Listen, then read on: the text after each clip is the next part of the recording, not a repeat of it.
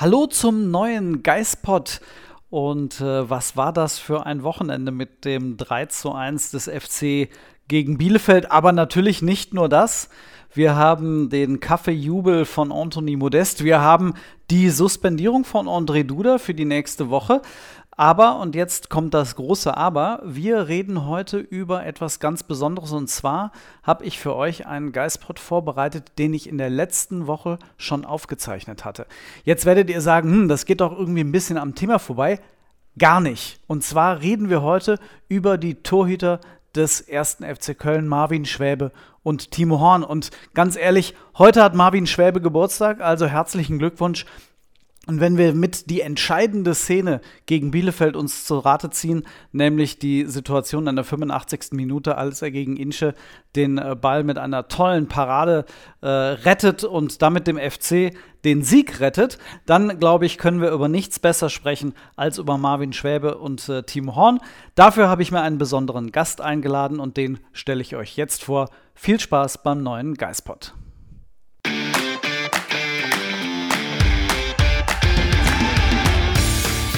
Geispod, der FC-Podcast des Geistblog Köln.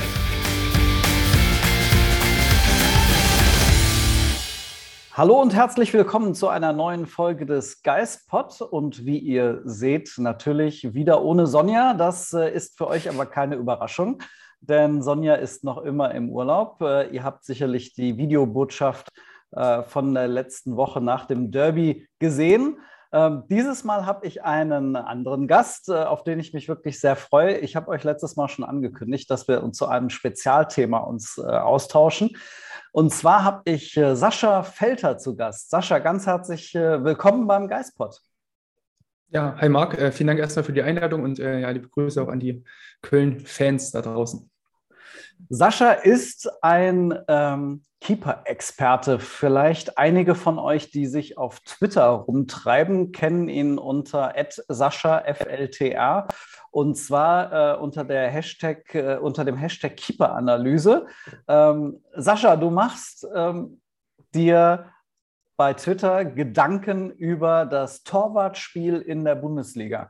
Ähm, und da würde ich jetzt erstmal sagen, das ist etwas Ungewöhnliches, denn das findet man eigentlich eher selten ähm, in der Betrachtung, in der Analyse der, ähm, des Geschehens rund um die Bundesliga.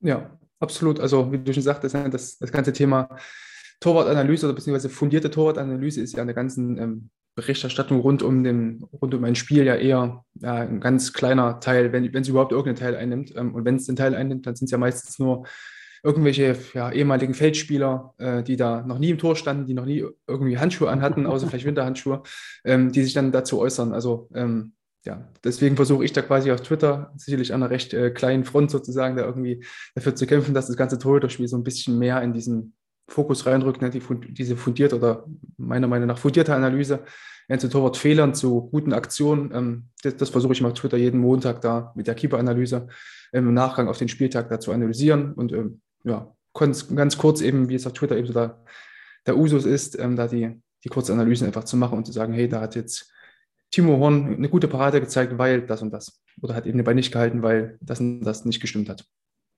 Ähm, diese, diese Keeper-Analysen, ich finde die echt spannend, musst du ganz ehrlich sagen, da habe ich richtig äh, viel schon gelernt. Du machst das mit äh, Screenshots äh, von den Standbildern dann zu den einzelnen Positionen des Torhüters, sodass man aus den verschiedenen Perspektiven sieht, wie sich ein Torhüter bewegt ähm, oder auch nicht. Und ähm, da haben wir beim FC schon, glaube ich, viele Diskussionen äh, dazu äh, führen können. Ähm, was, ich sage jetzt mal, qualifiziert dich dazu, ähm, dich zum Thema Torwartspiel zu äußern? Ich persönlich weiß natürlich, du bist Torhüter gewesen und bist heute Torwarttrainer, mhm. aber erzähl trotzdem für unsere Geistpod-User einfach mal ähm, ein bisschen was zu deiner Vergangenheit. Genau, also du hast ja eigentlich schon das Wesentliche gesagt. Bin jetzt ähm, seit vier Jahren hier in Leipzig, bin ich Torwarttrainer bei einem ja, siebklassigen Verein ähm, und bin dort für den ganzen Großfeldbereich zuständig für die Jungs und ähm, ja, versuche natürlich auch das Wissen, was ich ähm, über die Jahre selber als, als äh, Torhüter selbst hatte, ähm, den weiterzugeben. Und dann war es eben so, dass dann in der Corona-Zeit ich dann natürlich kein Training hatte, wir gar keine Möglichkeit hatten, irgendwie zu trainieren. Dann habe ich mit den Jungs ähm, vereinzelte kleinere Analysen gemacht, eben zu einzelnen Szenen aus der Bundesliga selbst. Da haben wir gesagt, hier, was denkt ihr dazu, zu der Szene? Was hätte der Keeper da besser machen können? Hätte er weiter vorrücken können, weiter hinten stehen können und so weiter. Ähm, ja, und dann habe ich dann irgendwann angefangen, als dann die Bundesliga, glaube ich, wieder losging oder sogar noch kurz davor, ähm, habe ich dann angefangen, eben so einzelne kleine Tweets abzusetzen darüber, habe dann gesehen, hey, das bringt ja einiges und ähm, tatsächlich hat Timo Honda auch eine ganz, ganz große Rolle dabei gespielt. Ähm, also ich glaube, jetzt mal ganz spitz, äh, das, oder überspitzt das zu sagen, ohne Timo Horn würde ich jetzt, glaube ich, gar nicht hier sitzen, so im doppelten Sinne, weil ähm, er natürlich relativ viel ähm, Anschauungsmaterial so für, für mich und auch meine, meine Followerinnen und Follower einfach gegeben hat, ähm, was, was, man als Torhüter oder worauf man achten muss. Ähm, aber leider eben die Negativbeispiele in den letzten zwei Jahren. Ähm, aber können wir wahrscheinlich nachher nochmal darauf eingehen, dass sich da schon ein bisschen was verbessert hat, zumindest in dieser Saison bei ihm. Auf jeden Fall, da bin ich echt gespannt. Man muss aber dazu sagen, du hast selbst auch als Torwart gespielt, bis du Torwarttrainer geworden mhm. bist, auch höherklassig. Äh, vierte Liga, wenn äh, ich mich jetzt recht Anschlusskader. Ich, ich, ich, prahle immer ein bisschen damit, dass ich Anschlusskader vierte, Mann, vierte Liga war, aber gespielt habe ich immer sechste Liga. Ähm, wer sich so ein bisschen mit der Regionalliga Nordost auskennt, ZFC Meuselwitz, da ähm, habe ich in der zweiten Mannschaft gespielt, aber bei der ersten immer mal mittrainiert so. Ähm, mhm. Genau. Aber auf, auf, dem Papier vierte Liga, das kann mir keiner nehmen. Eben, genau. Das, das lassen wir auf jeden Fall so stehen. genau.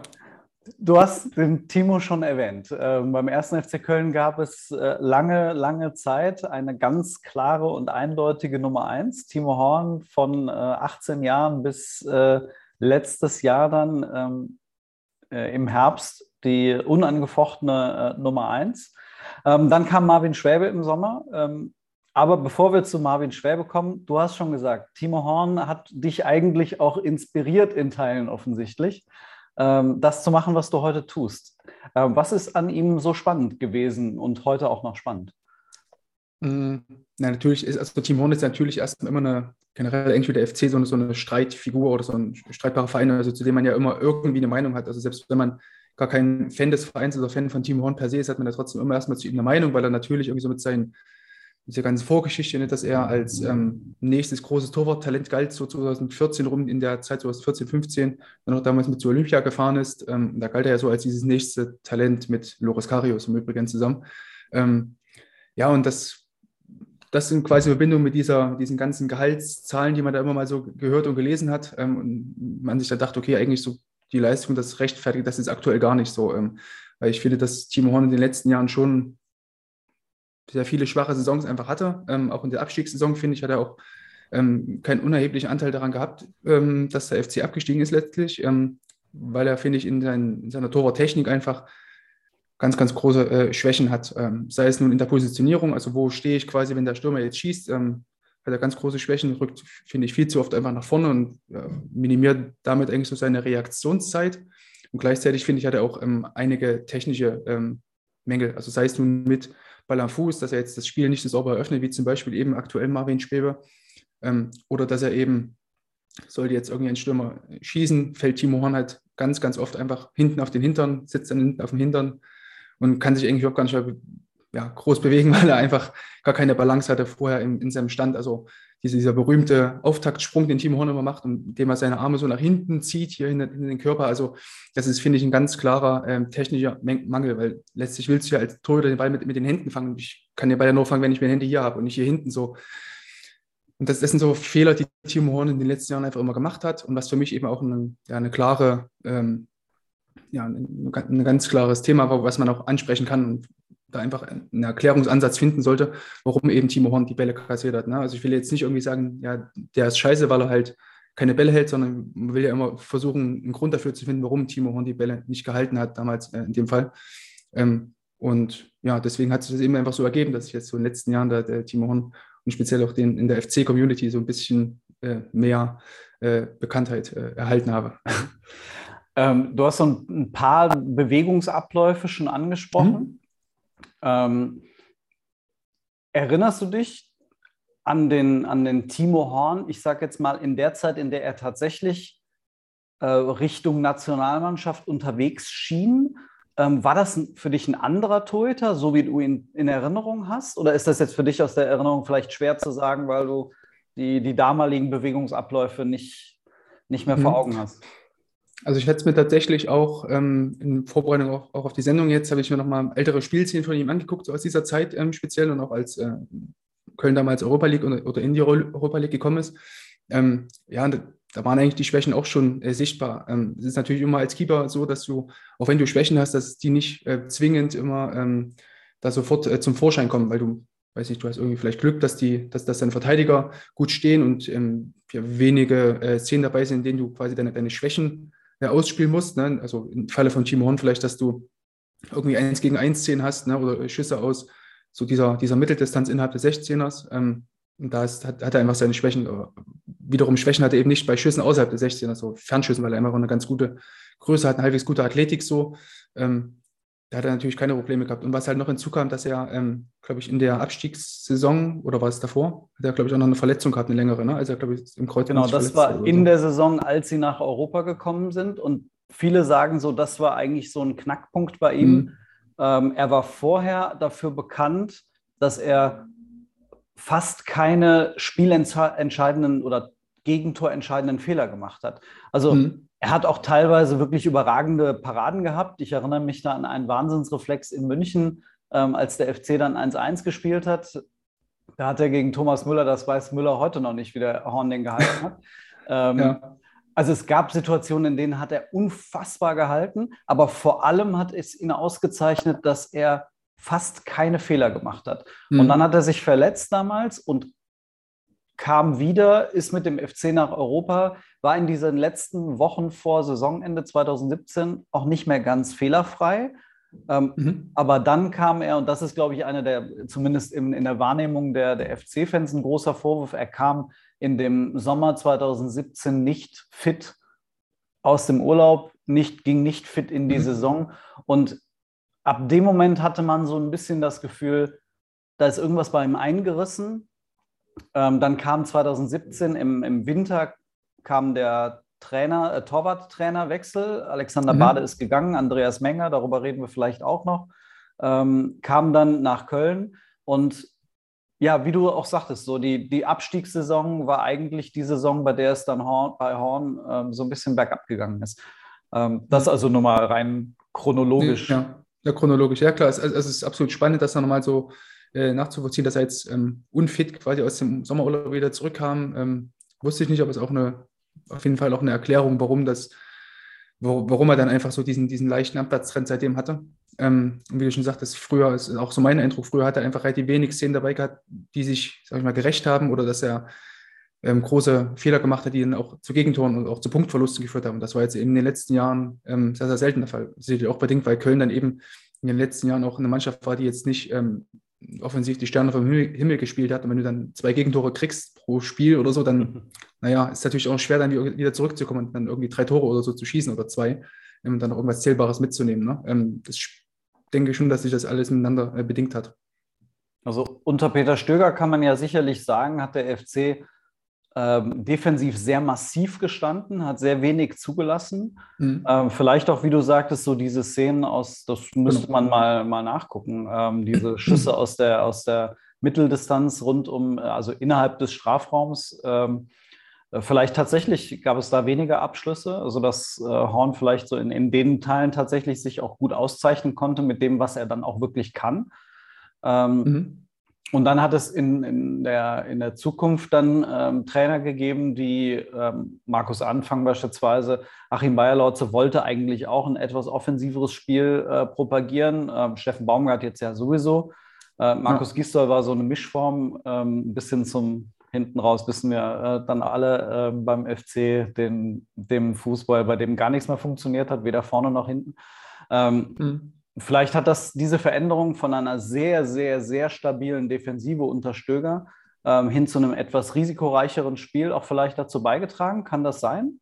Ähm, ja, definitiv. Also wenn du halt, klar, also wenn du halt eine Defensive vor dir hast, die extrem sicher steht, also da kann man immer nur so dieses Beispiel Atletico Madrid vielleicht nehmen, was ja so das prominenteste ist. Also wenn du natürlich dann eine, eine extrem starke und gut organisierte Defensive vor dir hast, ähm, ja, dann kannst du als Keeper eher nochmal glänzen, gerade wenn du dann ähm, weißt, okay, ich muss jetzt weniger Entscheidungen treffen im Sinne von äh, Bälle außerhalb des 16ers abfangen oder so, sondern weiß, okay, ich kann mich reinweg auf, mal, auf die Zielverteidigung konzentrieren, ne? also Schüsse parieren ähm, und muss auch recht selten irgendwie vorrücken und irgendwie ein 1 gegen 1 lösen. Ähm, wenn, wenn, du das halt hast, ist es, denke ich, erst für einen Keeper leichter, so deine, dein Grundspiel erstmal so zu, zusammenzuhalten, ne? weil letztlich sind ja auch so äh, Abfang von Flanken oder eben dieser, dieses äh, Herauskommen, Mitspielen, sind ja alles Sachen, die, die du extrem so über die, über die Spielpraxis und auch über die Erfolgserlebnisse bekommst. Also das sind halt Sachen, die kannst du recht schwer trainieren. Du kannst jetzt im Torwarttraining schlecht sagen, hey, wir stehen jetzt bitte hier mal zwei solche äh, Pylonen dorthin und ich spiele jetzt als Torwarttrainer mal zwei Bälle da durch, durch das Hütchen, du fängst mir bitte ab und rennst mal 20 Meter aus deinem Tor raus. So, das macht ja keiner, das ist ja überhaupt nicht Spielen ja so. Ähm, deswegen kommen halt solche Szenen immer nur über, über die Spiele. Ne? Ähm, und ja, wenn das einfach dann vorher nicht der Fall war dann ist es auf einmal der Fall, weil, weil ein neuer Trainer kommt, der eine neue Spielweise äh, propagiert, dann ähm, ist es natürlich klar, dass du dann, ähm, da hat wahrscheinlich jeder Keeper damit zu Beginn seine Probleme. Ne? Das ist völlig klar, wenn das dann, wenn ein negativer Erlebnis dann das nächste jagt und dann auch die Punkte nicht kommen, das kann ich mir schon vorstellen, dass das dann so ein Abwärtsstrudel äh, man da reingerät. Ähm, deswegen würde ich auch Timo Honda auch an der Stelle jetzt ähm, auch ein bisschen weiter aus der, aus der Schusslinie rausnehmen ähm, weil ich auch finde, dass ja Timo Horn hat ja, glaube ich, seit, der, seit seiner Verletzung hat er ja eigentlich komplett durchgespielt. Also ich glaube, in den letzten zehn Jahren hat ja außer Manuel Neuer kein, keine Mannschaft so lange an einem Keeper als Nummer eins festgehalten. Also waren ja wirklich nur die Bayern seit ähm, eben Manuel Neuer. Und ähm, wenn man dann als Verein sieht, okay, beim Keeper läuft es überhaupt gar nicht gut, da sind jetzt schon so zwei, drei, vier, fünf Spiele dabei gewesen, die jetzt gar nicht gut liefen, ähm, kann man auch mal als Verein reagieren, finde ich, und dann den, den Keeper aus der Schusslinie nehmen, einfach um, um einfach selber ein bisschen Ruhe reinzubekommen auf der Position und dann vielleicht den Keeper äh, mit neuen Kräften wieder ins Tor zu stellen. Ne? Mhm. Ja, dann äh, gab es in der Zeit äh, sehr lange ähm, die, die Einstellung beim FC, dass es keinen echten Herausforderer geben sollte. Ja. Ähm, Thomas Kessler war eine loyale Nummer zwei. Ähm, Ron Robert Zieler wurde auch direkt eingenordet, als er äh, gekommen ist, dass äh, er bitte in Anführungsstrichen auch nicht angreifen soll. Er es gab mhm. da die schöne Formulierung, er soll sich doch im Training weiterentwickeln, als weiß nicht, wie alt äh, ist von Robert Zieler jetzt mittlerweile, aber gut. Über Anfang 30, ne? Ja. ja. Und jetzt mit, mit Schwäbe war eigentlich das erste Mal, dass tatsächlich auch man sofort gesehen hat, okay, da gab es jetzt dann erstmals wirklich einen echten Herausforderer, der auch als solcher gekommen ist. Äh, aber mhm. gehen wir nochmal so einen Schritt zurück. Was würdest du denn bei so einer Stärken-Schwächen-Analyse von Horn ähm, sagen jetzt innerhalb der letzten ein, zwei Jahre? Was war denn bei ihm wirklich gut? Ähm, auch das noch. Und was ist halt, hat sich eingeschlichen vielleicht auch? Oder was hat sich stärker bemerkbar gemacht äh, in der Technik, was ihnen dann ähm, und dem FC vielleicht nicht geholfen hat? Uh, also mit also Stärken ist recht schwierig, muss ich echt gestehen, weil ich finde echt, dass der Team Horn in den letzten zwei, drei Saisons ähm, also einfach nicht, ich, ich finde, er war eigentlich Bundesliga tauglich so. Also das ähm, okay. tue ich mir echt schwer, da wirklich. Deine wirklich Meinung ist gerade raus. Ja, ja, also ich, also nochmal, ich habe jetzt überhaupt gar nichts gegen Tim Horn. Ich finde eigentlich, dass er ein super Typ ist und so weiter, aber ich finde, so seine, sein Torwartspiel war einfach nicht auf dem Niveau, was jetzt ähm, eine Bundesliga-Torhüter ähm, oder eine Bundesliga-Teilnahme sozusagen rechtfertigen würde. Ähm, ja, bereits angesprochen, ne, die, die Probleme einfach in der Entscheidungsfindung, wie weit drücke ich raus, gerade wenn jetzt eben Schüsse aus der Halbdistanz sind, hatte Timo Horn, finde ich, viel zu oft einen, einen ganz falschen äh, Winkel zum Ball, also stand, finde ich, die berühmten zwei, drei Schritte viel zu weit vorn, hat dadurch eben eine ja, geringere Reaktionszeit gehabt, um eben vielleicht noch einen Zwischenschritt zu machen oder um vielleicht noch irgendwie ähm, sauber in die Streckung reinzukommen und sich sauber abzudrücken. Ähm, das war ihm einfach nicht gegeben. Er stand also immer finde ich, zu weit vorn, stand ja einfach so, so zwischen den Welten. Also es war irgendwie nichts Halbes und nichts Ganzes. Hat er eben weder die Möglichkeit, ähm, durch sein Vorrücken den Stürmer unter Druck zu setzen, ja, dass, er, dass der Stürmer jetzt sieht, okay, der Winkel ist jetzt klar verkürzt und gleichzeitig hat er eben auch diese ähm, fehlende Reaktionszeit gehabt. Das gleichzeitig, also das war jetzt. Hm? Das beispielsweise, wenn ich da eingrätschen darf, ist etwas, was ich äh, bei dir auch äh, dann gelernt habe in dieser Keeper-Analyse. Dieses ähm, häufig sagt man aus dem Reflex heraus, da muss er den Winkel verkürzen. Mhm. Ähm, oder äh, den Winkel verkleinern. Und ähm, ja. eigentlich sagst du häufig, lieber den Schritt nach hinten absetzen, um länger, um, um ein bisschen mehr Reaktionszeit zu haben. Ähm, mhm. Und das ist beispielsweise etwas, bei dem ich dachte, okay, da muss ich vielleicht auch in meiner Wahrnehmung mal ein bisschen umdenken. Ja, also genau, also wenn, du, wenn du Schüsse hast, die quasi in, innerhalb dieser Nahdistanz, also alles, was elf Meter und dann zur Torlinie sind, also aus diesen zehn Metern, das ist, finde ich, eine Zone, wo man dann auch als Tor natürlich entgegengehen muss, wenn jetzt natürlich aus elf Metern oder sowas gar kein Gegenspieler dabei ist, gar keinen Druck hat der Stürmer, dann musst du als Keeper natürlich dann auch, wenn der Stürmer dann so eben diese acht, neun Meter, zehn Meter vom Tor ist, dann musst du natürlich als Keeper dann irgendwann auch mal Vorrücken und Druck geben. Das ist völlig klar. Aber ähm, ich vertrete halt die, die, These, dass man alles, was außerhalb dieser, dieser Elfmeter-Zone ist, hinten stehen, versuchen, die Reaktionszeit zu maximieren und dann eben da zu reagieren. Weil meistens ist es ja wirklich so, dass dann noch ähm, Gegenspieler dazwischen sind. Ähm, und wenn du dort eben vorrückst, ja, machst du dir eigentlich das Leben nur unnötig schwerer, so wie äh, Timo Horn das eben gemacht hat, indem er eben dann seine einfach eine schlechte Distanz hatte zum, zum Schützen und ähm, ja, hat sich damit einfach nicht geholfen. Ne? Das ist eben so dieser taktische Aspekt. Wenn wir jetzt den technischen Aspekt einfach angucken bei Timo Horn, finde ich, ähm, die bereits angesprochene, dieses Reinspringen in Schüsse, also man hat ganz, ganz oft gesehen, dass er einfach so einen, so einen extrem starken Auftaktsprung einfach gemacht hat und die Arme so nach hinten geflattert hat, ähm, was einfach dich, also einerseits bringt dir natürlich der, der, Sprung irgendwie aus der Balance, weil du einfach keine saubere Körperspannung hast, das ist ganz sicheren Stand. Im Schlimmsten, also wenn, wenn das Ding natürlich klappt, das ist auch natürlich eine, eine Sache, die auch Manuel Neuer macht. Also bei Neuer sieht man auch ganz, ganz oft, dass er einfach diesen Auftaktsprung macht und mit dem Arm nach hinten wedelt, wie so ein Verrückter. Ähm, das machen nicht nur, das macht also nicht nur Timo Horn, das ist jetzt per se erstmal nichts Schlechtes, aber wenn es eben schlecht getimt ist, wie es bei Timo Horn eben oft der Fall war, kann es eben sein, dass du vielleicht äh, zu spät einfach in den Abdruck reinkommst, zu spät wieder auf dem Boden landest, ne, dass der Ball dann irgendwie schon recht nah an dir dran ist und du bist halt immer noch in dieser Sprungbewegung und hast dann nicht mehr ja, einfach die Zeit, die Arme schnell genug vom Körper zu bekommen oder die Beine auf den Boden zu bekommen, ähm, weil du willst ja eben, wenn du dich abdrücken willst, musst du auf dem Boden stehen. Du kannst ja nicht wie Super Mario irgendwie ähm, einen Luftsprung machen oder so. Ne? Ähm, ich erinnere mich, das sind einfach du hast diese, du hast diese Kritik auch beispielsweise geäußert beim Ausgleichstreffer des FC gegen Mainz. Äh, Jubicic, der so ja. von halb rechts äh, abgezogen hat und ja. Zentner genau diese Bewegung gemacht hat, dieses Einspringen, Arme nach hinten und dann nicht mehr rechtzeitig mhm. hochkommen. Und äh, genau. äh, Bo Svensson hat auf der Pressekonferenz danach dann auch gesagt, äh, wenn sich der Robin das angucken wird, äh, dann wird er auch denken, äh, den hätte ich haben können. Genau. Das ist also das genau ist, diese Bewegung, die du meinst. Ne?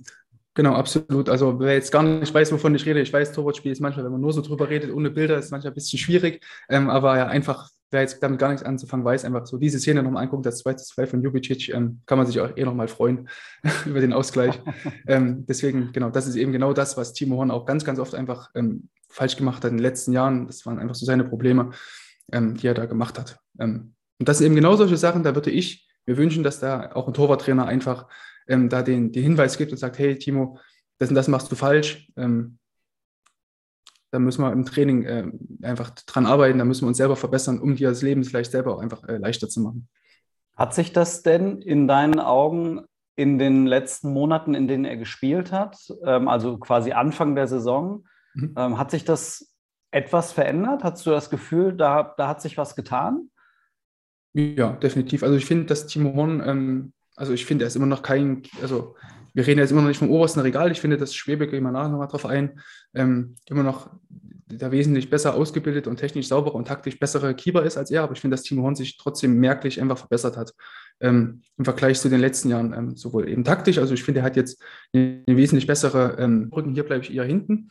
Ähm, da gab es übrigens in dieser, hast du wahrscheinlich auch gesehen, diese 24-7 äh, FC-Doku, ja. als ähm, Uwe Gospodarek in einem äh, Torwarttraining mit ihm gleich zu Beginn war, das glaube ich eine der ersten Wochen im Trainingslager noch, äh, mit ihm ganz kurze äh, taktische äh, Details einfach besprochen hat. Im Torwarttraining meinte hier, wenn du jetzt an der Stelle, wenn jetzt der Querpass, ging es glaube ich, ja genau, Querpass, glaube ich, von der Grundlinie aus zurück oder so, ähm, da meinte eben Uwe Gospodarek auch hier, in der Szene versucht dann, dich eher zur Torlinie nach hinten zu bewegen, anstatt dem Stürmer noch weiter Druck zu geben, weil es da auch genau eben diese Szene war. Ne? Außenstürmer legt den Ball nach hinten, der Stürmer bekommt den Ball vielleicht so irgendwo zwischen Elfmeterpunkt und 16er Kante. Ja, und da hat eben auch äh, Uwe Gospodari ihn darauf hingewiesen, hier bleib bitte zur Torlinie, versuch deine Reaktionszeit zu maximieren und vor allem bleib mit dem, Korb, mit, mit dem ganzen Körper vorne und fall nicht immer auf den Hintern so. Ähm, mhm. einfach ganz kleine taktische Kniffe, die ihm da einfach selber geholfen haben. Und ich glaube auch, was noch extrem ihm weitergeholfen hat zu Beginn der Saison, ähm, dass auch mit Steffen Baumgart, der auch ein Trainer dabei ist, der auch weiß, wie Torhüter ticken. Also war ja auch selber früher mal Torhüter, glaube ich, bis zur C-Jugend oder so. Ja. Ähm, das ist, glaube ich, nochmal ganz, ganz wichtig auch für einen Torhüter, wenn du, wenn du auch einen Trainer hast, der zumindest ein bisschen was vom Torwartspiel versteht. Ähm, das ist, glaube ich, ganz, ganz äh, wichtig. Und dann kam es halt eben dazu, dass Timo Horn auch wie gegen Freiburg im Hinspiel auch ein, einfach ein sehr gutes Spiel gemacht hat und auch mal mit einzelnen Paraden da den, den Sieg äh, oder die, die Punkte zumindest festgehalten hat. Ich war, glaube ich, ein kurzer Abschluss von Petersen, der dann mit dem Fuß irgendwie aus der kurzen Ecke rausgekratzt hat. Ähm, das hat mir damals schon ganz gut gefallen so, und habe dann auch eine klare, ähm, eine klare Formsteigerung auf jeden Fall bei ihm gesehen. Ne? Also. Ja, also das hatte ich beispielsweise das Gefühl, war immer eine der Stärken von Horn, das waren die Reflexe auf der Linie. Ähm, genau, das können wir auf jeden Fall so rausheben, ja. Immer so das Gefühl, auch, auch früher schon, das war wirklich ganz, ganz stark. Ähm, mhm. Hat er sicherlich beispielsweise, du sagst, diese Freiburg-Szene, das war ähm, eine der ganz bemerkenswerten äh, Situationen von ihm. Ja, hat mich ähm, auch gefreut, weil es dann auch letztlich auch so eine Szene war, die dann auch ähm, unmittelbar quasi zu, zu, einem Erfolg geführt hat, also eben dann die Punkte da, damit gesichert hat. So, das ist ja auch das Wichtigste, ähm, auch ganz, ganz wichtig für, für, so einen Keeper, der jetzt auch eine schwierige Phase hinter sich hatte, dass dann auch dann mit sowas auch mal auf, auf sich aufmerksam gemacht wird. Ähm, noch das habe ich im Übrigen dann auch positiv in der Keeper-Analyse damals, meine ich, hervorgehoben. Jetzt kommen wir dann mal zum Vergleich zu Marvin Schwäbe. Mhm. Ähm, ich könnte jetzt meine, äh, ich sage jetzt mal fast schon amateurhaften Einwürfe irgendwie äh, machen, dass ich das Gefühl habe, äh, Marvin Schwäbe ist ähm, sicherer am Ball, auch im Aufbauspiel, aber was in den letzten Wochen immer wieder aufgefallen ist, ist seine, wie ich finde, Ruhe, die er in seinen Bewegungen ausstrahlt und ähm, die Blöcke, die er setzt, ähm, mhm. mit denen er ja auch schon wirklich zahlreiche Gegentore verhindert hat. Ähm, also das ist jetzt das, was mir auf den ersten Blick mal einfallen würde, aber ich würde dir einfach jetzt mal das Feld überlassen und sagen, okay, Horn, Schwäbe, äh, wo siehst mhm. du da die größten Unterschiede? Ja, wir können ja einfach mal anfangen mit, dem, ähm, mit den fußballerischen Fähigkeiten im Ball am Fuß. Ähm, hat man, finde ich, ganz, ganz stark diese Unterschiede gesehen ähm, im Spiel gegen Frankfurt, war, glaube ich, das Rückspiel, als Marvin Schwäbe ja ähm, ausgefallen ist und Team 100 für ihn reinkam wieder, nach längerer äh, Auszeit hat man, finde ich, extrem gesehen, dass, also, ähm, dass der FC sich wesentlich besser mit Marvin Schwebe im Aufbau äh, ja, einfach oder sich leichter getan hat, Marvin Schwebe im Spielaufbau bei Team Horn einfach ganz, ganz oft die Bälle, wenn er sie bekommen hat, er totgestoppt hat. Sprich, der Ball kam zu ihm, hat den Ball gestoppt und dann lag der Ball erstmal. Die Frankfurter Stürmer standen auch da, haben halt gewartet, so was passiert jetzt. Und dann kam meistens einfach immer der lange Ball, dann auch recht unsauber war. Ich glaube, in dem Spiel war ja auch dann ähm, Modest kam dann, glaube ich, erst später rein, wenn ich mich recht entsinne. Ne? Anderson, äh, genau, Anderson erst noch gespielt. Ähm, ja, und die Bälle kamen dann auch unsauber, meistens einfach nur lange in die Mitte geschlagen. Und da, da, hat sich eigentlich gar kein Spielaufbau so wirklich ergeben. Bei Marvin Schwebe sieht man eben, dass er da einfach ein besseres Verständnis einfach dazu hat, wie muss ich mich im Spielaufbau hinstellen, welche Winkel habe ich am besten. Also wenn Timo Horn eben den Ball dann angenommen hat, lag er einerseits und wenn er den Ball dann mal ein bisschen nach vorne getrieben hat, hat er den relativ weit vor zur 16er Kante gelegt und hat sich hat dann eben auch einen, haben dann eigentlich nur die gegnerischen Stürmer einen kürzeren Weg zum Pressen gehabt. Bei Marvin Schwebe sieht man es recht selten, dass er jetzt im Spielaufbau mit Ball am Fuß so nach vorne trippelt oder den Ball sich recht weit nach vorne legt, einfach um die Stürmer ein bisschen weiter vielleicht anzulocken und auch vielleicht den, den äh, Sechser mehr Raum zu geben. Wenn natürlich dann du als Keeper weiter hinten stehst, so im, sag ich mal, 5-Meter-Raum oder zwischen 11 Meter Punkte, 5 Meter rum, so in der Zone und ähm, das Spiel aufbaust, müssen natürlich auch die, deine Innenverteidiger oder deine Außenverteidiger darauf reagieren und ziehen sich ein Stück weiter zurück, kommen dir ein bisschen weiter entgegen und dadurch ziehst, entziehst oder entzerrst du natürlich dieses ganze äh, Spielfeld etwas mehr und bietest dann vielleicht auch den, den Sechsern ein bisschen mehr Raum ähm, zur Entfaltung. Und ähm, das hat Marvin Schäfer, finde ich, aber gut gemacht, kann den Ball auch mit rechts, mit links auf die Außenseite rauschippen, was ja auch ein ganz, ganz wichtiges Stilmittel war bei Köln ähm, in dieser Saison, dass man eben auch über, selbst unter Druck, wenn der gegnerische Stürmer jetzt aus der Mitte heraus anläuft, dass der Marvin Schübe trotzdem auch cool geblieben ist, den Ball rausgechippt hat. Ne? Das waren so einfache Sachen oder den Ball eben mit, einer sauberen, mit einem sauberen ersten Kontakt ähm, vom Druck weggenommen hat. Also wenn jetzt beispielsweise der Ball von der rechten Seite rüberkommt ähm, und der gegnerische Stürmer läuft eben nach, gibt weiterhin Druck, nimmt sich Schwebe den Ball eben zu seiner Linken mit, mit dem ersten Kontakt und ja, ermöglicht sich dadurch eigentlich mehr Zeit, äh, um den Ball sauber zu verarbeiten, vielleicht mal hochzugucken, hey, wo ist mein Mitspieler? Und ähm, im Idealfall ist es sogar vielleicht so, dass der Stürmer dann sieht, hey, der legt sich den Ball jetzt mal fünf Meter weiter rüber, die fünf Meter, den Sprint, den schaffe ich aber nicht mehr oder gehe jetzt gar nicht mehr nach. Das sind eben so viele kleinere Sachen, die eben damit, damit reinspielen, ob ich jetzt ähm, den Ball sauber wieder im Ballbesitz behalte oder ob ich den Ball äh, einfach nur lang kloppe. Das sind eben diese kleinen Sachen, weil Team Horn dann eben auch recht oft auf sein starkes Linkes so beschränkt war. Ähm, hat man sich eben zusätzlich immer nochmal so ein bisschen ja, eingeschränkt limitiert, würde ich fast sagen.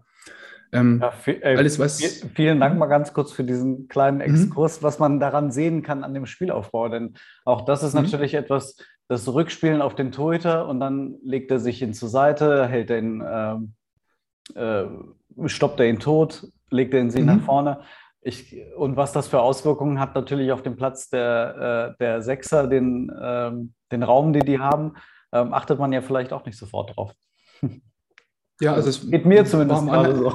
Ja, genau. Also, also normalerweise fällt es mir auch gar nicht so krass auf, aber in dem Spiel gegen Frankfurt, weil ich davor auch einige äh, Köln-Spiele noch gesehen hatte, ähm, über volle Länge, ist es mir extrem aufgefallen, welche Probleme Köln da einfach in dem Spiel hatte gegen, gegen Frankfurt. Mhm. Ja, also das war schon, finde ich, sehr augenscheinlich.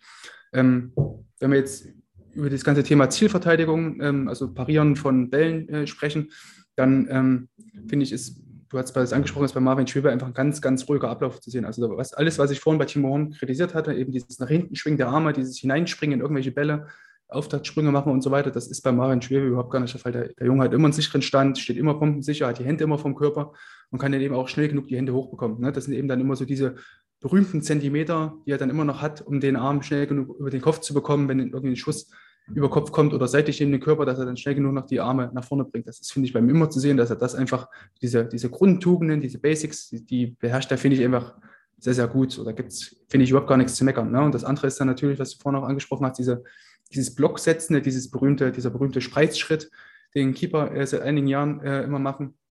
Den macht er, finde ich, auch überragend. Also gesehen eben gegen, gegen äh, Leverkusen im Derby, wie er dort gegen Paulinho war, glaube ich, dort diesen, diese Monsterparade zeigt, den vorher ja. auch gegen, äh, helf mir kurz auf die Sprünge, glaube gegen Dortmund, Haaland. Noch eine Woche zu.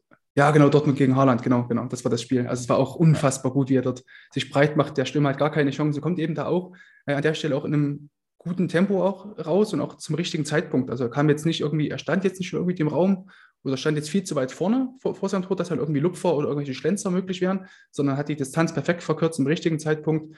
Ja, und wenn er es eben groß macht, hat der Stürmer mehr oder weniger kaum noch eine andere Chance, als ihn anzuschießen. Also vielfach ähm, muss er dann gar nicht so diese extrem krasse Handparade zeigen, sondern reicht es manchmal aus, wenn du dich vor dem Stürmer aufbaust und dich einfach breit machst, weil du eben einfach eine, ein gutes Gespür dafür hast, wann drücke ich vor, wann bleibe ich eher hinten und vor allem, wie komme ich dann auch eben raus. Ne? Ähm, man sieht auch eigentlich so gut wie gar nicht, dass er dann irgendwie auf den, auf den Hintern fällt, wenn er so diesen, diesen großen Block, diesen Spreizschritt äh, gibt, sondern ähm, man sieht eigentlich immer, dass er eher auf diesen, aus seinem Knie landet und dann eigentlich sofort wieder hochkommt, sofort wieder bereit ist äh, zu stehen kommt. Also das war bei Timo Horn nicht der Fall, der lag dann eher auf dem, auf dem Hintern und hat dann natürlich auch, weil er sich dann eben eher hingesetzt hat, also wenn ich sitze, habe ich ja eine kleinere Körperfläche, als wenn ich vielleicht knie. So. Mhm. Ähm, das waren dann immer noch diese, diese berühmten Zentimeter, die da nochmal entscheiden war, wenn der Stürmer vielleicht so diesen Lupfer ansetzt oder so diesen gechippten Ball da über den, über den Keeper versuchen will. Ne? Das sind, wie gesagt, so kleine, kleinere Sachen. Ähm, aber manchmal kann es eben auch sein, dass wenn du jetzt so eine, so, so eine gute ähm, Grundvoraussetzung hast, vielleicht gut entgegenkommst, richtig entgegenkommst, kann es trotzdem manchmal sein, dass du da,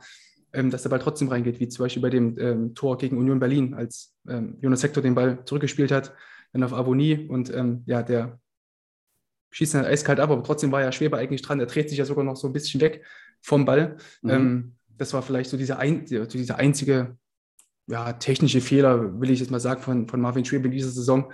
Auch wenn das jetzt sehr, sehr, also Meckern auf wirklich sehr, sehr hohem Niveau ist, dass er sich da so um 1 gegen 1 Block wegdreht. Aber ansonsten finde ich, hat er in dieser Saison ähm, jetzt keine Fehler gemacht, die irgendwie zu Gegend geführt hätten. Ähm, bei hohen Bällen, Flanken immer mal so ja, unsicher gewesen, finde ich aber jetzt nichts, wo man sagen würde, da hat er jetzt ähm, große Schwächen gezeigt irgendwie. Mhm. Ja, also Flanken irgendwie sagt man eben zumindest, äh, war eine, wir hatten mal eine Datenanalyse gemacht ähm, zu ihm und da war auch, äh, also bei beiden Horn und Schwäbe, ähm, mhm. wenn, also wenn es bei Schwäbe dann Probleme äh, gab, beziehungsweise in, in den Daten, äh, dann war es das, äh, das Rauskommen bei hohen Bällen. Ähm, mhm dass er da vielleicht ein bisschen kann natürlich auch, Schwächen hat. Mm, kann, kann natürlich auch immer sein, je, je nachdem, wie eben die, die, äh, die ja, Taktik oder die, die, Vorgabe des Trainers ist ne, oder auch das Spielermaterial quasi ist, ne, wenn, man, wenn man eben sieht, so die, die, die Innenverteidiger der letzten Jahre beim FC waren ja eigentlich immer irgendwelche, also eher Typ Möbelpacker, ob das jetzt Chichos war oder, oder Bornau, das waren ja immer immer, immer ein bisschen riesen so, dann ja, denkst du vielleicht Kilian ist ja auch nicht als viel Keeper, kleiner. genau, wollte gerade sagen, so, dann denkst du vielleicht auch als Keeper, okay, wir haben jetzt auf jeden Fall zwei Schränke hier im, im, im Abwehrzentrum stehen, bleibe ich vielleicht eher hinten, vielleicht gibt es sogar der Trainer vor und sagt, hey, Timo oder eben Marvin, bleib eher hinten, wir haben zwei große Keeper, die müssten das lösen, so. Kann ja auch sein, also weiß ja. man eben leider nicht. ja, aber es gibt natürlich recht, so hin und wieder so beim Rauskommen, gerade bei Ecken, ähm, hat äh, Schwebe hin und wieder so nur mit einer Faust so geklärt und manchmal auch nicht ganz sicher, also was sind jetzt alles keine großen Sachen gewesen, finde ich. Also auffällig war für mich beispielsweise, vielleicht bilde ich mir aber das in dem Moment dann nur ein, Ähm, jetzt gegen Gladbach gab es zwei Situationen, ähm, dass Hofmann durch war und ähm, beim ersten Mal legt, also legt er ihn äh, vor dem oder am Schwäbeblock vorbei, mhm. am, äh, am, Pfosten vorbei. Und beim zweiten mhm. Mal versucht er ein bisschen früher abzuziehen und legt ihn dann am langen Pfosten vorbei. Ähm, ich hatte so ein bisschen den Eindruck, äh, Hofmann wusste genau, dass er bei Schwäbe sehr genau zielen muss, ähm, um an ihm vorbeizukommen. Also man muss dann, ist das vielleicht dann auch so eine Auswirkung auf die, auf die Gegner, dass die wissen, wenn ich auf Schwäbe zukomme, dann muss ich wirklich genau die mhm. Ecken anspielen, weil ansonsten komme ich nicht vorbei. Mhm. Also würde mich wundern, wenn jetzt ähm, Bundesligaspieler jetzt gar keine äh, Spiele von auf anderen Plätzen sich äh, anschauen und sich überhaupt gar nicht mit den, mit den Gegnern irgendwie befassen, weil man natürlich sieht, okay, der, der Keeper des kommenden Gegners hat jetzt schon in dieser Saison den einen oder anderen äh, Block verteidigt, gerade auch in einem Derby oder so, ähm, dann ist es natürlich eine Sache, die auch Auswirkungen auf ihn hat und gleichzeitig natürlich auch selber für Schwebe, wenn er weiß, okay, ich habe jetzt in den letzten Wochen da viele solche Situationen einfach äh, sehr, sehr gut gelöst, dann kommt es natürlich auch mit einem ganz anderen Selbstverständnis daraus. Also das sind natürlich auch wieder diese, diese kleinen Prozentpunkte, die dann auch eher zugunsten für Schwebe ausgefallen sind. Und bei Gladbach natürlich eher so die ja, letzten Wochen, Monate waren ja dann doch eher schwierig für die. Ähm, kann natürlich auch sein, dass das auch mit reinspielte bei Gladbach oder bei Hoffmann in dem Fall. Kommen wir mal weg von, von Horn und Schwäbe. Ähm, Wäre jetzt mhm. totaler Zufall. Du bist jetzt kein, äh, keiner, der wahrscheinlich den FC-Nachwuchs in- und auswendig kennt, aber hast du Jonas Obig schon mal irgendwo spielen sehen? Den Nummer 3-Keeper? Leider gar nicht. Also ich hatte jetzt vor einigen Jahren mal den, den Julian Kral, der ja von äh, RB U19 damals zu euch gewechselt ist. Bei Viktoria ähm, Berlin. Jetzt bei Viktoria Berlin, genau, und auch seine Sache gar nicht so schlecht macht. Ist natürlich immer noch ein junger Keeper. Ähm, aber den fand ich eigentlich damals recht gut und habe mich auch gewundert, warum man den so früh so leicht hat ziehen lassen, ähm, muss ich ehrlich gestehen. Aber sonst Obik habe ich leider jetzt noch gar nicht so beobachtet. Ja, das war, also Kral war, da hatte man dann die Entscheidung getroffen, das ist wahrscheinlich nicht derjenige, der dann in der Bundesliga ähm, dann irgendwann perspektivisch die Eins werden könnte. Und man hat mit Jonas Obig äh, jemanden, vielleicht wenn du irgendwann mal äh, auf Bildmaterial mhm. stößt, bin ich mal gespannt, was du sagst. Ähm, Jörg Jakobs als Interimssportchef hat ihn jetzt ähm, Anfang der Saison als Kronprinz bezeichnet, der aufgebaut okay. werden soll als künftige Nummer eins. Und da mhm. bin ich einfach mal gespannt, wie der sich entwickelt. Spielt aktuell entweder U19 oder U21. Ähm, und äh, ist die Nummer drei potenziell. Und das ist dann vielleicht jetzt so die, die nächste Frage Richtung, äh, wo geht es äh, hin? Äh, soll vielleicht nächste Saison entweder ausgeliehen werden oder die Nummer zwei mhm. werden? Ähm, bei Timo Horn. Ähm, der Mann, muss man äh, sagen, hat, wie du auch selbst schon sagtest, große Verdienste beim FC, aber hat auch einen sehr dicken Vertrag, den sich der FC nicht leisten kann, über die Saison hinaus als Nummer zwei laufen zu lassen. Ähm, hm. Schwäbe macht das so gut, dass man eigentlich sagen müsste, der Mann wird die äh, Nummer eins bleiben. Und dann ist, wäre die Frage, was gibt es eigentlich für Timo Horn für Möglichkeiten ähm, für ihn? Was hat er für einen Markt? Äh, kannst du das einschätzen? Ähm, also ich glaube jetzt in, in, der ersten Bundes, in der ersten Bundesliga könnte es, glaube ich, echt schwierig werden. Ähm, Einfach auch, weil, weil die, die meisten Vereine haben ja einfach ihre, ihre Torhüter so. Und auch gerade wenn wir jetzt gucken, welche Vereine jetzt auch sich ihn potenziell leisten können, ähm, wofür finde ich Tim Horn auch selber jetzt gar nicht so viel kann, weil meistens sind es ja irgendwelche Berater, die da noch irgendwie was abschöpfen wollen vom, vom Ganzen. Ähm, aber trotzdem glaube ich nicht, dass da jetzt viele Vereine jetzt in der ersten Bundesliga gerade jetzt irgendwie vielleicht, wenn wir jetzt auf glaub, einen Blick auf die potenziellen Aufsteiger äh, schauen, ähm, da gibt es, glaube ich, auch keinen, der jetzt da genötigt wäre, jetzt sich einen Timo Hund zu verpflichten, ähm, eben auch vielleicht um dieser ganzen äh, Vorgeschichte, die er da jetzt hatte, ähm, auch mit den Leistungen der letzten Jahre. Ähm, zweite Liga wäre dann wahrscheinlich genauso, also wenn er jetzt nicht selber irgendwie sagt, ich gehe jetzt große Gehaltskürzungen ein, dann ähm, glaube ich nicht, dass da irgendwie in, in, äh, in, der, in der Bundesliga oder zweiten Bundesliga jemand da ähm, sagen würde, hey, den, den holen wir uns, weil wir können eben auch schauen, wenn, wenn wir jetzt gucken, bei Mainz 05 vier Damen, äh, U21 Nationaltorhüter oder Europameister geworden damals, will auch wechseln im Sommer.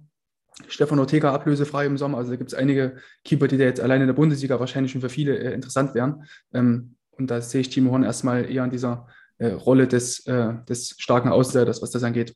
Ähm, vermutlich wird es dann irgendeine Lösung in, im Ausland sein. Also ich kann mir auch vorstellen, dass er sagt, hey, ich will jetzt nochmal das, das Abenteuer Ausland versuchen, hat jetzt eben noch diesen, dieses eine Jahr äh, Vertrag. Ähm, kann mir jetzt auch nicht vorstellen, dass, dass man jetzt eben, wie du schon sagtest, sich diese, diese Baustelle weiterhin offen, offen halten will, auch wenn Timo Horn natürlich jetzt die in den letzten Monaten, was man so hört, dass er vorbildlich gewesen sein soll, war ja auch, als er verletzt war, immer mit dem Stadion und so weiter. Ne? Ähm, aber ich glaube nicht, dass er jetzt auch selber für sich den Anspruch hat, mit Ende 20 jetzt schon irgendwie Nummer zwei irgendwo zu sein. Ähm, mhm. Deswegen kann ich mir vorstellen, dass er dieses Abenteuer Ausland vielleicht mal England tendenziell irgendwie äh, versuchen will. Ähm, das wäre, glaube ich, auch so ein Markt, wo man sagen könnte, okay, das wäre jetzt was für ihn. Aber ansonsten ist es, glaube ich, recht äh, schwierig, da nochmal innerhalb Deutschland irgendwas zu finden. Ja, also er selbst hat gesagt, er kann sich nicht vorstellen, die Nummer zwei zu bleiben beim FC. Ähm, dann müsste man eine Lösung finden. Und ich glaube, das ist auch der, das Streben des FC selbst, ähm, weil man sich das auch eben nicht leisten könnte. Äh, mhm. Das Ausland äh, hat ihn schon mehrfach gereizt. Äh, Spanien ähm, hat er mal für sich selbst äh, irgendwie ins Visier genommen. Ich glaube, England, wie du sagtest, auch. Wobei äh, vor allem natürlich England finanziell ähm, da einiges ähm, dann auch zu bieten hätte, was, was äh, den Ausgleich dieses Vertrags dann angeht. Mhm. Ähm, du hast aber ähm, andere Bundesliga-Torhüter schon angesprochen. Lass uns mal ein bisschen mhm. weggucken vom FC vielleicht so. Oder wollen wir das machen? Nein, nein. Bevor wir das machen, bevor wir so ein bisschen ja. Big Picture Bundesliga, wir müssen natürlich noch über das Thema Torwarttrainer sprechen. Ähm, Andreas Menger kam 2017, 18 im Winter. Äh, jetzt mhm. im Sommer kam Uwe Gospodarek. Kennst du die beiden? Hast du deren Arbeiten in irgendeiner Form verfolgt? Ähm, was kannst du über die mhm. beiden also, sagen? Also wenn man sich ähm, mit Stuttgart-Fans über Andi Menger äh, austauscht, äh, ist man auch nicht so gut äh, zu sprechen auf ihn. Ähm, war ja damals auch so die Phase, als ähm, ich glaube, das war mit Ulreich, glaube ich, war so die Zeit und auch äh, mit Bernd Leno in Stuttgart unter anderem. Ähm, gut, Leno war jetzt nicht so lange beim VfB, aber trotzdem so, so die, diese, zu dieser Zeit, also bevor er zum FC kam, war er, glaube ich, beim VfB. Und da war man auch nicht so zufrieden mit der Leistung der Torhüter mit der, oder mit der Entwicklung der Torhüter, ähm, wie sie sich entwickelt haben. Ähm, man sieht es auch bei, bei, äh, bei Hertha, wo Andi Menger jetzt Torwarttrainer ist. Ähm, ja, also Schwolo ist mir jetzt diese Saison auch nicht so positiv ins, ähm, ins, ins Auge gefallen, muss ich sagen. Ähm, das ist, glaube ich, eine, ja. Eine schöne Untertreibung. Also, ja, ja, ja. Glaub, die also Hertha, Hertha Torhüter haben ja, glaube ich, alle große Probleme, ne? Ja, genau. Also, also, zumindest so, so Lotka hat es, äh, Marcel Lotka, der, der eigentlich ja die Nummer 4 oder sogar Nummer 5 war bei, bei Hertha, hat zumindest noch so über seine emotionale Art gelöst, so, aber hat trotzdem auch einige taktische Fehler. Aber nochmal, der Junge ist ja eigentlich für die vierte Liga geholt worden. Das würde ich ihm jetzt nicht so groß angreifen, aber trotzdem ist es halt so, dass bei so bei Schwolo eben, also bei Lotka auch wieder diese taktischen Mängel eigentlich zu sehen waren, eben dieses viel zu frühe Vorrücken, dieses Stehen im Niemandsland, was man auch schon bei Timo Horn gesehen hat. Und das ist, finde ich, eine Sache, wo man auf jeden Fall den Torwarttrainer die Pflicht nehmen muss. Und wir sehen es eben auch in dieser Saison bei Timo Horn und auch Marvin Schwebe, einen Torwarttrainer hast, der auch genau das angeht dann ähm, gibt es auf jeden Fall eine ganz, ganz schnelle äh, Formverbesserung bei sowas. Also das, das sind jetzt keine Sachen, die du jetzt irgendwie, sag ich mal, vom Grund aus lernen musst. Also wenn du jetzt Angst vor dem Ball hast, dann kriegst du es einfach nicht wieder raus aus dem, aus dem Torwart oder der Torhüterin. Ähm, aber wenn du eben so diese taktischen Sachen, wo muss ich stehen, wie muss ich stehen, das kriegst du ja mit Training eigentlich ganz gut hin. Also es ist auch bei uns, ob das jetzt in der siebten Liga ist oder auf höherem Niveau, dann das kriegst du auf jeden Fall hin, da äh, mit, mit, mit Training da äh, Anpassungen zu machen. Ähm, wenn man sich die anschaut, auch die, diesen Weg von Uwe Gospodarek, auch bei, ähm, bei VfB Stuttgart in den letzten Jahren, auch, da hat er auch Gregor Kobel mit ausgebildet, ähm, der ja auch, ein ganz guter Keeper ist so in dieser Saison. Ähm, ja, das kann man eigentlich im FC erstmal nur dazu beglückwünschen, dass man da jetzt auch so einen, so einen guten ähm, und erfahrenen Torwarttrainer da einfach ähm, im Trainerteam hat, ne, der, der die Keeper auch taktisch und technisch einfach weiterentwickelt. Ähm, da gab es auch vor einigen Wochen mal dieses ähm, The Zone Matchday Feature zu, zu äh, Timo Horn und äh, Marvin Schwebe. Ähm, und da hat man eben auch gesehen, dass diese ganze Stimmung im Torwart-Team einfach gut ist. Ne? Ähm, um, das, um das vielleicht mal abzuschließen oder die ganze Personalie Timo Horn vielleicht mal abzuschließen, muss man ihm da eigentlich an der Stelle auch absolut ähm, positiv zurechnen, dass Timo Horn sich da durchgehend sportsmännisch, fair verhält Marvin Schwebe gegenüber. Hat auch nicht das Gefühl, dass er sie irgendwie rummault, dass er die Nummer zwei ist. Natürlich will es immer den Anspruch haben zu spielen, aber es, es, ich finde, es spricht auf jeden Fall nur für ihn, dass er sich da jetzt nicht irgendwie querstellt und sagt, ich boykottiere jetzt hier das Training oder irgend sowas. Also er gibt ja trotzdem immer noch, oder scheint ja, was man so hört und liest, äh, immer 100 Prozent zu geben, so im, im, Trainingsalltag und auch im Spiel, wenn er nur auf der Bank sitzt. Ne? Ja, also da muss man bei Timo Horn wirklich sagen, da ist er in der Hinsicht wirklich ein absoluter Musterprofi äh, und im Sinne des Vereins und der Mannschaft ähm, ist halt nicht nur Spieler des ersten FC Köln, sondern auch Fan des ersten FC Köln und will für diesen Verein mhm. definitiv das Beste und das merkt man auch. Äh, das hört man, äh, egal wo man hingeht am Geisbockheim. Äh, das ist wirklich etwas, was jeder da hervorhebt. Ähm, auch Marvin Schwäbe ähm, hat das schon hervorgehoben. Jonas Obig, der sagt, dass, dass Timo ihm hilft ähm, im, im Training. Und wenn so ein junger Mann mit 17, 18 Jahren dann bei den Profis dabei ist, dann braucht es halt da auch vielleicht mal die ein oder andere Hilfe eines Erfahrenen. Und Uwe Gospodarek scheint da offensichtlich einen, einen anderen und einen, äh, einen, ganz guten Ansatz gefunden zu haben. Ähm, also er einmal war im, äh, im Sommertrainingslager zu sehen oder in der Vorbereitung. Äh, der hat die Torhüter richtig, also körperlich getrimmt. Das war, äh, war sichtlich. Ähm, beeindruckend auch, auch für die Spieler selbst. Äh, die haben durchaus da gekeucht. Gospodarek gilt, gilt selbst auch ein Typ, wenn man ihn so sieht, der ist jetzt roundabout 50, ich habe jetzt das Alter nicht genau ja, im Kopf, aber er ist geiler Body immer ein krasser Body, wirklich absolut. Also äh, großen Respekt und das lebt er halt dann natürlich auch vor. Ne? Also das kommt bei den Torhütern offensichtlich Klar. dann auch an. Was anderes, wenn dann irgendwie dein Torwarttrainer dann nach einem Null spielt, die irgendwie eine Bratwurst grillt und dann die Feuerwehr anrücken muss oder so, ne? Gut, ich weiß jetzt nicht, was du ne? redest. ja. ja. Ja, aber, ja, aber dann. Bitte? Das, ich wollte einfach nur sagen, dass natürlich einfach diesen neuen Reiz und auch vielleicht dieser generelle frische Wind, der da irgendwie durch Steffen Baumgart auch mit reinkam, ähm, war auch gut, dass er so diesen, diese alten Zöpfe da so abgeschnitten hat. Auch auf dieser äh, wichtigen, finde ich, Trainerposition, weil ganz ehrlich, so, welche Position hat denn ihren eigenen Trainer? So, es gibt ja keinen Abwehrtrainer oder keinen speziellen Stürmertrainer, es gibt ja nur einen Torwarttrainer. So. Ähm, deswegen ist diese Rolle einfach ganz, ganz wichtig auszuführen, ja. Dann kommen wir doch abschließend zu der Frage, die ich gerade schon eigentlich einmal anmoderiert hatte, so ein bisschen Big Picture Bundesliga. Ähm, wer sind denn gerade so die Torhüter, auf die man gucken sollte, wenn man wirklich was lernen will? Also wenn man einfach was über das Torwartspiel lernen will, auf wen musste man da blicken? Also definitiv Marvin Schwebe, hatte ich ja vorhin schon angesprochen, weil einfach so dieses Grundpaket einfach stimmt bei ihm. So, das, da ist einfach eine, einfach ein sehr, sehr gutes Grundniveau drin, macht wenig Fehler, macht einfach seine Sache einfach gut. Also er ist einfach ein guter Keeper, so muss man einfach sagen, ähm, in allen Spielszenen. Ähm, Gleiches gilt, finde ich, auch für, für äh, Marc Flecken, der auch so ein ähnlicher Torhüter-Typ ist, jetzt weniger äh, exzentrisch, so jetzt vielleicht im Vergleich zu einem Gregor Kobel, der natürlich auch stark von seinen Emotionen lebt, sich manchmal auch ein bisschen davon leiten lässt. Ähm, hat er jetzt nicht so diese super präzise äh, Positionierung immer, auch im 1 gegen 1 manchmal kommt er mir auch manchmal ein bisschen zu früh raus oder hat auch manchmal so eine falsche Positionierung, stehen auch manchmal so zwischen den äh, zwischen den Stühlen, hat auch ja, weder so eine richtige viel Reaktionszeit sich dadurch verschaffen und auch weder wirklich Druck ausgeübt. Also da hat er vielleicht noch so ein bisschen Luft nach oben, gerade vor allem bei Distanzschüssen, da steht er manchmal ein bisschen zu weit vorn.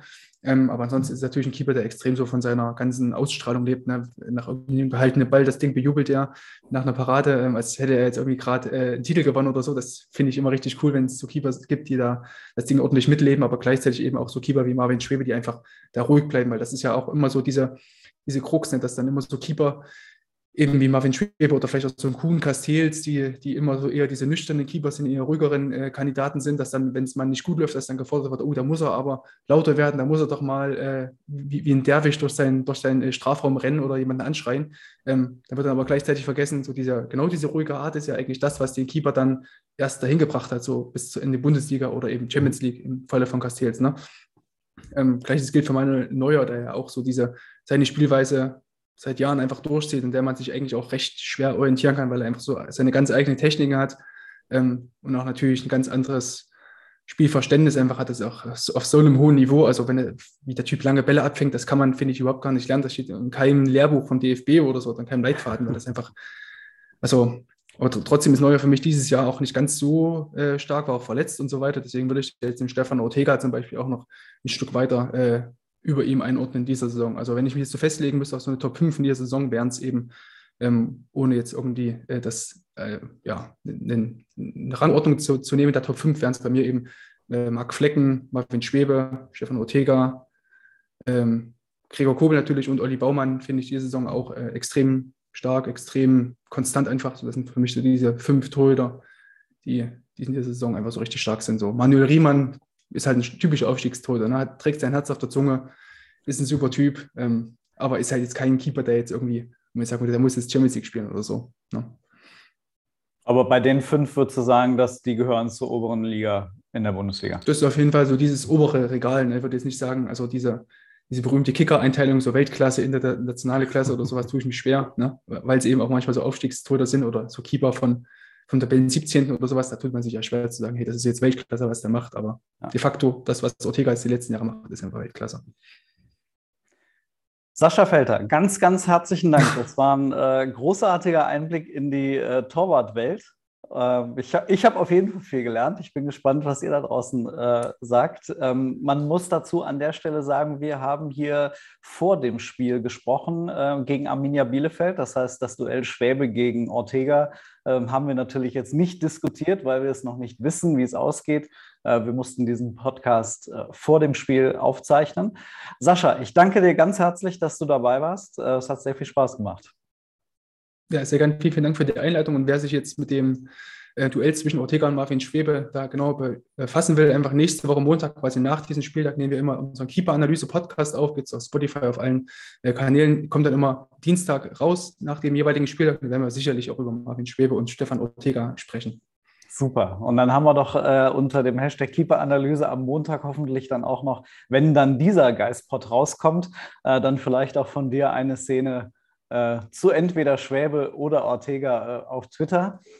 Und ähm, dann äh, möchte ich euch ganz herzlich äh, bedanken, dass ihr hier wieder mal zugehört habt und zugesch zugeschaut habt. Der Geistpot wird sich nächste Woche dann hoffentlich melden. Ich bin noch auf der Suche nach einem Gast ich äh, hoffe, das kriege ich hin und ich hoffe, dass ich dann tatsächlich auch nächste Woche nach dem Auswärtsspiel äh, in Augsburg, so muss ich das ja jetzt anmoderieren, ähm, das äh, hinbekomme, dass ihr einen Geistpot hört. Und in zwei Wochen, das kann ich euch versprechen, ist Sonja dann auch wieder mit am Start. Und dann gehen wir in die, ins Saisonfinale und analysieren, äh, wie es um den ersten FC Köln und Europa steht. Sascha, nochmal ein ganz herzliches Dankeschön und äh, gerne wieder äh, vielleicht der nächste Saison, ähm, dass wir auch mal internationale Vergleiche ziehen können zu ja, Marvin Schwäbe und anderen Torhütern. Wir, wir wollen es alle hoffen. Genau. Vielen Dank nochmal für die Einladung. Alles Gute.